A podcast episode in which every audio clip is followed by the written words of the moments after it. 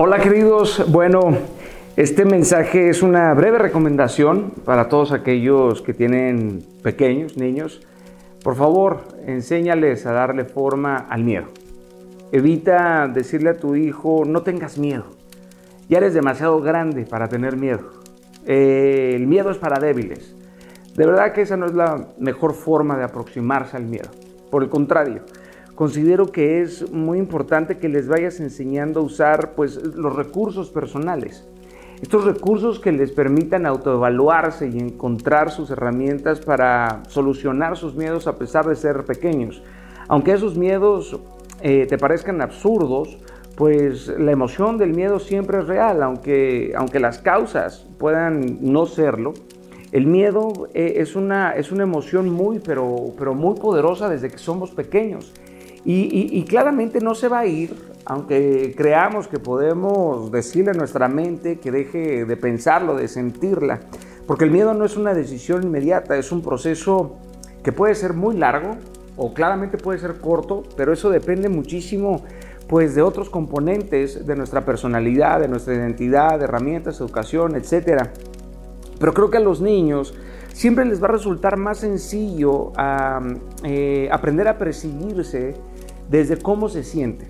Y, a partir de ahí saber de dónde llega el miedo, cómo se siente el miedo, dónde se les aloja el miedo. Y ayudarles a reconocer eso es extraordinario porque es más fácil eh, desmantelar un miedo si se sienten acompañados aprendiendo estos recursos. Y estos recursos siempre te van a ayudar a identificar el miedo. Y va a ser de enorme utilidad en un futuro cuando sean jóvenes o adultos. Creo que si los niños desde los primeros años pudieran aprender a respirar el miedo y no por ello quedarse estancados, pues eh, aprenden a crecer enormemente en la virtud de identificar el miedo, porque el miedo es un mago lleno de trucos, pero cuando logras aprender a descubrir estos trucos, pues también logras entender que gran parte del control lo tienes tú. Hay que entrenar ese control, pero se puede. Aparte enseñarle a tus hijos sobre el miedo, no tiene que ser aburrido, puede ser divertido, puedes dibujarlo, no lo caricaturices, pero puedes hasta dibujarlo o hablar como si fuera un personaje.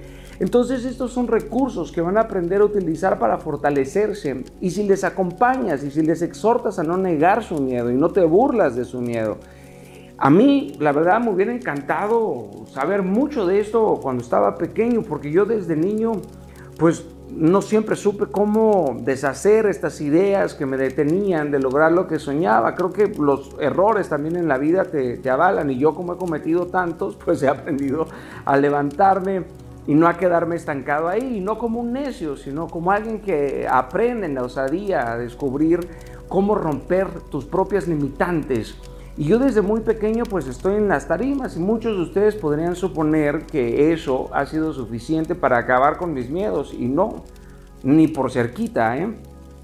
Creo que durante años sufrí las consecuencias de no saber qué hacer con mis miedos.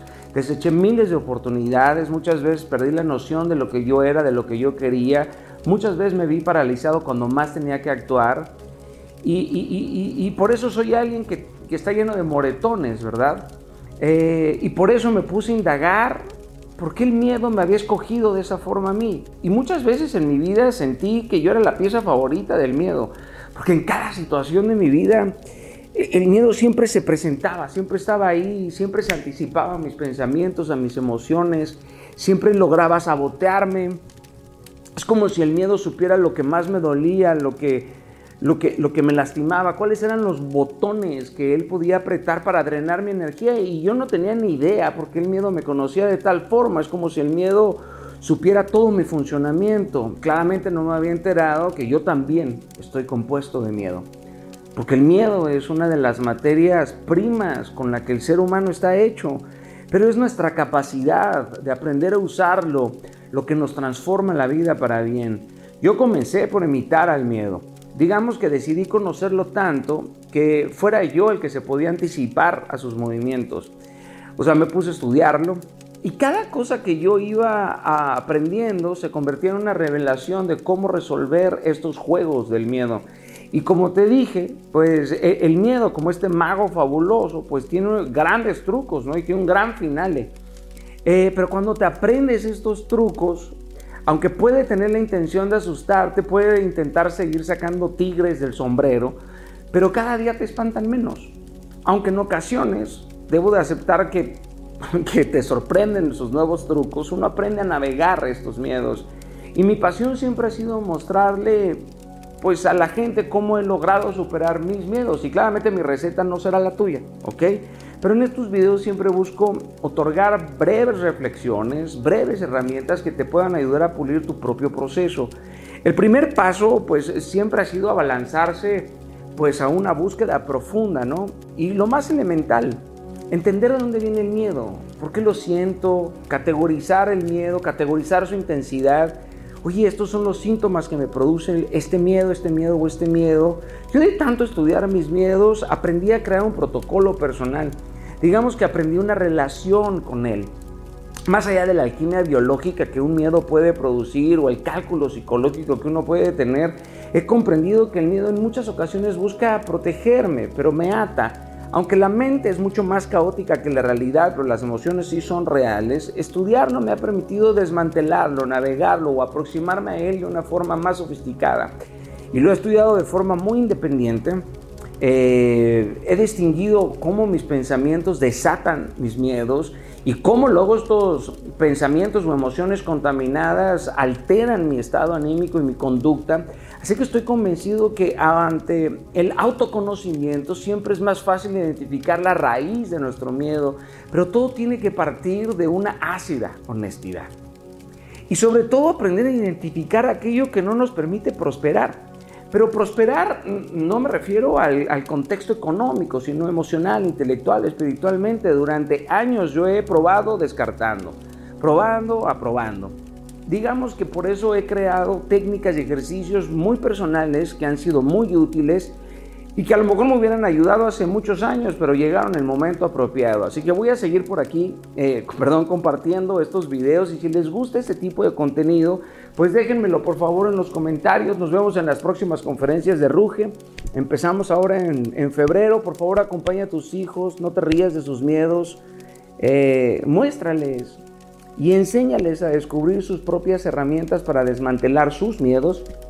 Tener miedo no debería de ser un delito en una familia, en un matrimonio, en una amistad o en donde sea. Eh, nadie debería de avergonzarse de tener miedo.